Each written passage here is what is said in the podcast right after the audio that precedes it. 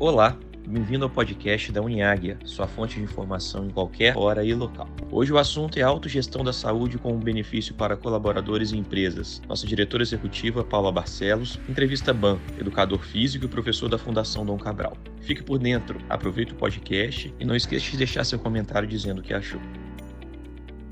Olá, profissionais do Grupo Águia Branca. Eu estou aqui com o BAN. O BAN é educador físico e professor de autogestão da saúde da Fundação Dom Cabral. A gente está falando diretamente do campus da faculdade em Belo Horizonte. Convidei o BAN para falar com vocês sobre atitude, disciplina e cuidados com a saúde. BAN, para a gente começar, por que o tema autogestão da saúde é tão importante para os profissionais que buscam alto desempenho?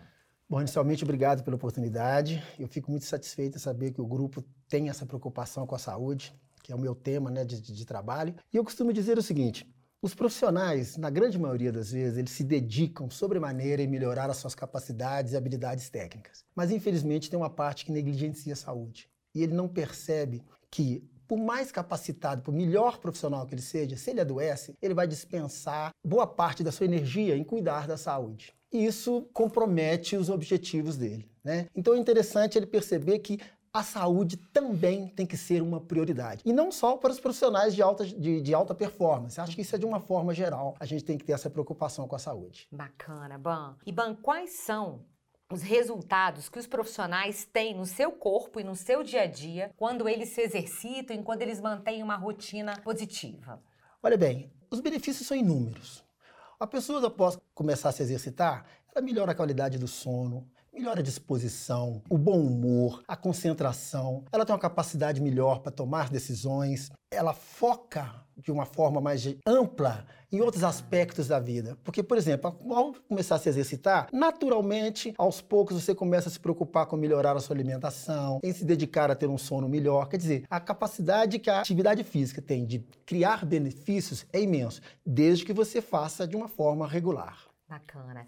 Iban, qual é exatamente essa rotina de exercícios físicos que você recomenda aos profissionais? Olha, a Organização Mundial de Saúde, ela determina que você deveria fazer atividade física cinco vezes na semana por 30 minutos. Eu acredito que 30 minutos é pouco. Eu acho que você pode se dedicar no mínimo 45 minutos. E tem um outro detalhe: a vida profissional nos dificulta esse, esse hábito. Então, o mínimo de vezes que você deve fazer na semana são três vezes. Isso é fundamental porque, menos que isso, os resultados são muito pequenos e muito difíceis de serem alcançados. Além disso, é muito importante que você mantenha a regularidade. Atividade física só traz resultado se ela for regular. Então, uma sugestão: se você não pode fazer 30, 45 minutos, só pode fazer 20 minutos, faça os 20 minutos, mas não deixe de fazer, que é isso que vai trazer o resultado que você está esperando. Ah, agora falando com os líderes das equipes, né? A gente tem acreditado cada vez mais do potencial do líder de sensibilização e de mobilização interna. Como que um líder pode promover hábitos saudáveis com o seu time?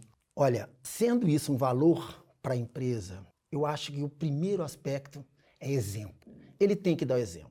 Fica muito difícil para um líder chegar aos seus liderados e falar: olha, você tem que fazer atividade física e ele é sedentário. É a mesma coisa que falar: você não pode fumar e ele está com um cigarro na mão. Então, o primeiro aspecto é ele dar exemplo. Isso tem que ser realmente um valor, não só para a empresa, mas um valor para ele, para que possa transmitir esse valor e, e, os seus liderados possam também é, é, trabalhar essa questão. Outro ponto muito importante é criar condições. Porque eu vou chegar para o liderado e vou falar: olha, você precisa se exercitar, você precisa cuidar da sua saúde, mas eu exerço uma pressão no grupo, na minha equipe, tamanha, exigindo que eles cheguem às 7 da manhã e saiam às 19, às 20 horas. Esse rapaz, essa, esse, esse, esse liderado vai trabalhar, vai se cuidar que hora? Então ele tem que trabalhar esse equilíbrio. É fundamental que ele estimule, mas que também dê condições para que o liderado possa se cuidar. Muito bom, Ban. E para a gente terminar, Quais as dicas que você dá para quem está te ouvindo e só precisa de um empurrãozinho para começar amanhã?